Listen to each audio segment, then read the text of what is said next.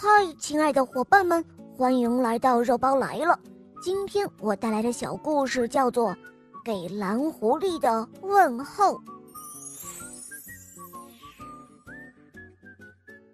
红色的巴士车缓缓地停了下来，从车上跳下来一个背着大旅行包的蓝狐狸。蓝狐狸去爷爷奶奶家住了一阵子。现在刚刚回来，哦，回来真好啊！蓝狐狸一边高兴的东张西望，一边自言自语地说：“朋友们这会儿都在做什么呢？他们大概还不知道我今天回来吧？哇，真想念他们呀！”走上熟悉的小木桥，蓝狐狸一眼就看见桥头上。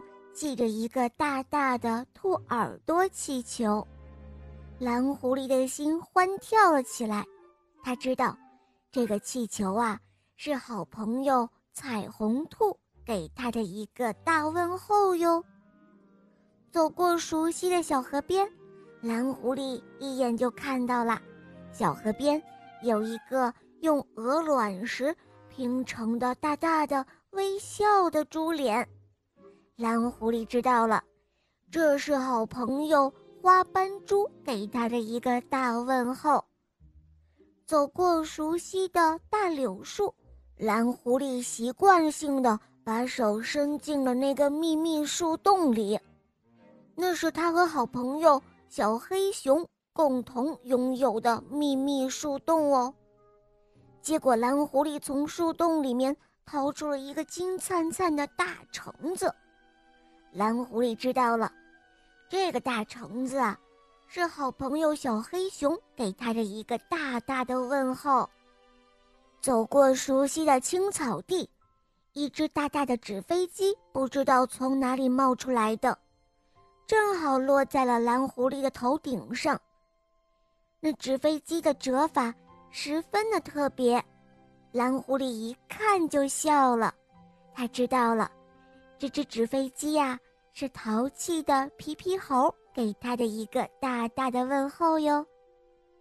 原来，他的朋友们都知道他今天回来。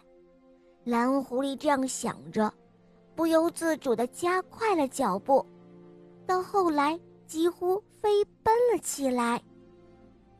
砰的一下，蓝狐狸推开了家门，房间里静悄悄的。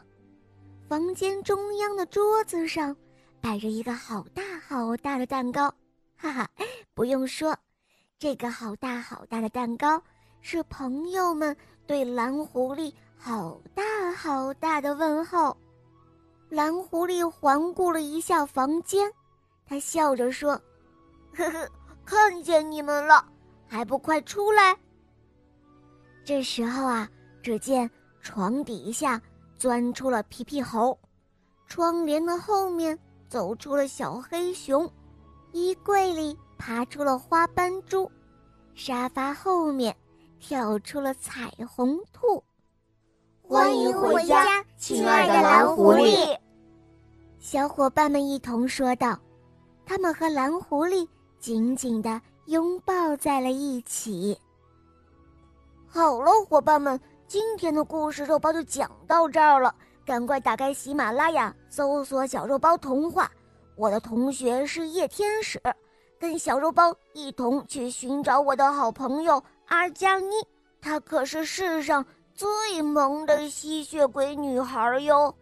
小伙伴，我和阿加妮等你一起来听故事哟。